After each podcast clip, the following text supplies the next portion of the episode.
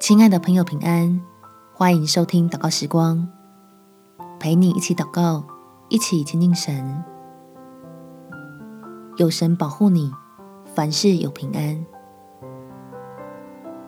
在诗篇第一百三十八篇第三节，我呼求的日子，你就应允我，鼓励我，使我心里有能力。让天父赐给我们智慧。知道该如何面对似乎一直恶化的环境，接着祷告重新仰望信实的神，就可以谨慎却不过度紧张的照顾好自己以及身边的家人。我们前祷告，天父，求你先来保守我的心，使我不被自己的忧虑压垮。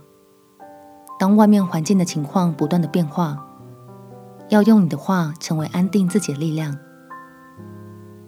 让我能够用从你来的智慧，聪明的运用你所造的危机意识，将倚靠你当成首要做的事情，好照顾我和我的家人，得着基督里的真平安。